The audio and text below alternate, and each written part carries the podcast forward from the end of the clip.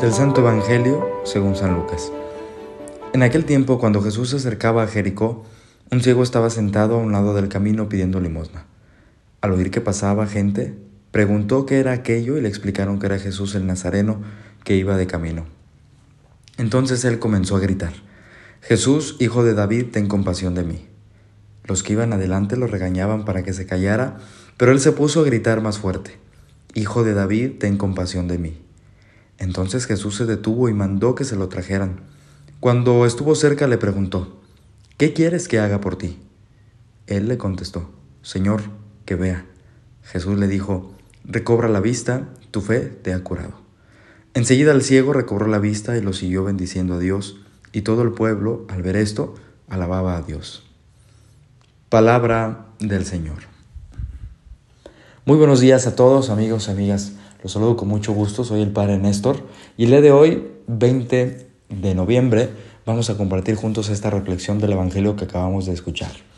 Y nuevamente el evangelista San Lucas nos pone eh, como modelo alguien que vuelve a ser perseverante.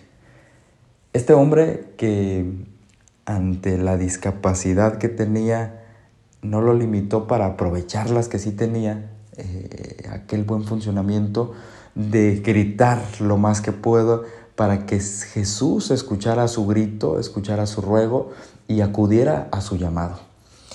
Pareciera que nosotros en ocasiones eh, no aprovechamos lo suficientemente bien las cualidades, los modos y las habilidades que tenemos para precisamente generar buenas relaciones, tener nosotros eh, aquellos, eh, aquellas formas objetivas y precisas de lograr nuestros resultados y a veces somos un poquito limitaditos o no tanto perseverantes.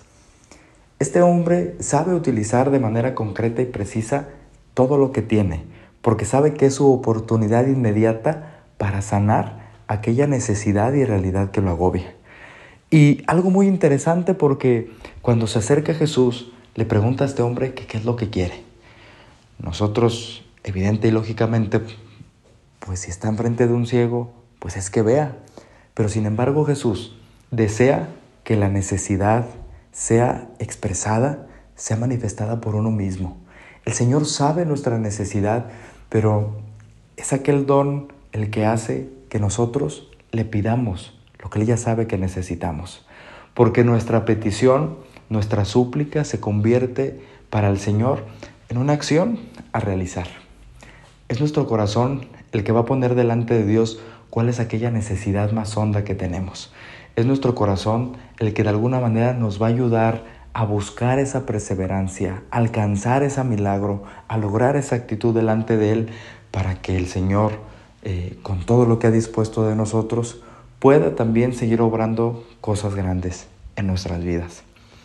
A ejemplo de este ciego, hermanos, habrá que ser muy insistentes, habrá que gritar todavía el doble y habrá que esforzarnos todavía más, porque la verdadera perseverancia es aquella que vamos haciendo de camino, es aquella que vamos nosotros alcanzando todos los días, sabiendo que en ocasiones ante ciertas limitantes que podamos tener, tenemos más cualidades que podemos eh, sin, que sin duda poner por enfrente, por encima, para que nos vaya dando el resultado que deseamos que nuestro corazón también sepa pedirle al Señor aquello que necesitamos, que nuestra necesidad se convierta en alabanza delante de Dios y que aunque Él ya lo sabe, podamos nosotros como un don suyo ser agradecidos y también ser pacientes y perseverantes.